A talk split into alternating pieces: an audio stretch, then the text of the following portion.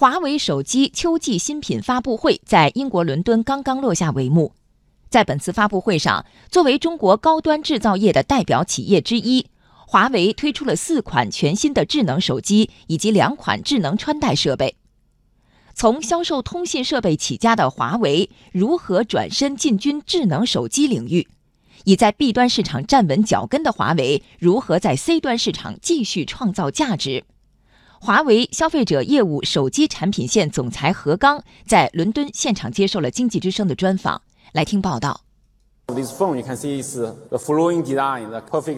北京时间十月十六号晚上九点，华为手机在英国伦敦召开秋季新品发布会，正式发布了预热已久的 Mate 二十系列。本次发布会上，一共发布了 Mate 二十、Mate 二十 Pro、Mate 二十二 S 保时捷设计、Mate 二十 X 四款手机。以及华为智能手表和手环等硬件。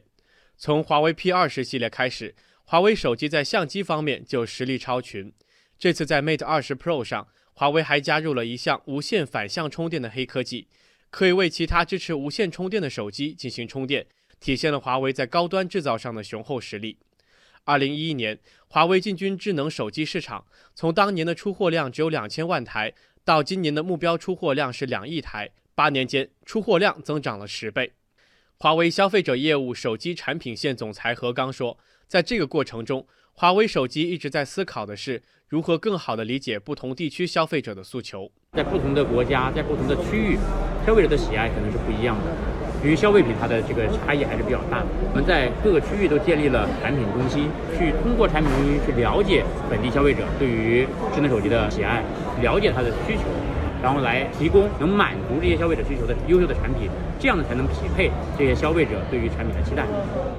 华为手机的本地化战略建立在全球化战略之上。早在二十多年前，华为就进行了全球化布局。但何刚坦言，这既是优势，也带来一些限制。因为我们过去跟运营商呢本来就有接触，当我们转向 to C 的智能手机业务的时候，所以我们有这样一个先发的优势，我们可以快速的在全球多个国家去构建我们跟消费者沟通的这样一个渠道。但是一个限制呢，又是因为我们跟运营商的接触是一个 to B 的接触，我们并没有直接接触消费者，所以呢，我们往往了解的信息是运营商告诉我们说消费者想要什么东西，这样的结果就是我们做的产品并不是真正消费者真正想要的产品，它可能是运营商认为消费者想要的产品。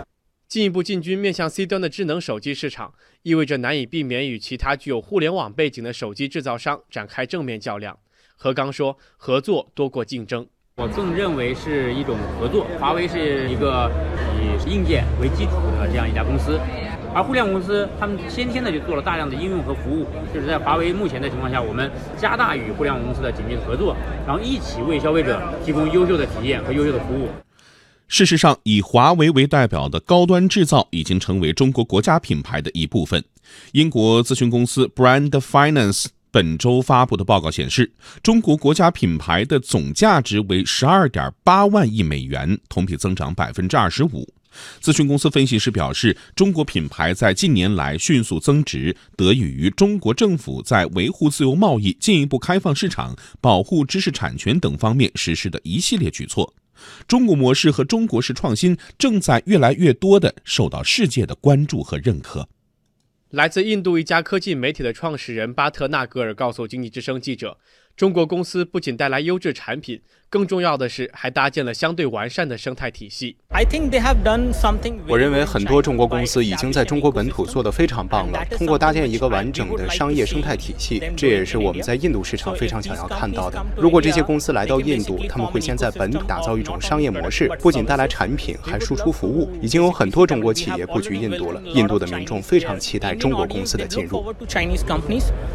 来自华为消费者事业部的首席设计官金俊旭则见证了近年来中国扶持创新的政策体系越来越健全，创新的软硬件环境越来越完善。他说：“Some Chinese company。一些中国公司已经做了很多非常有魄力、非常有创造力、非常有革命性的事情，这些都极大地改变了中国。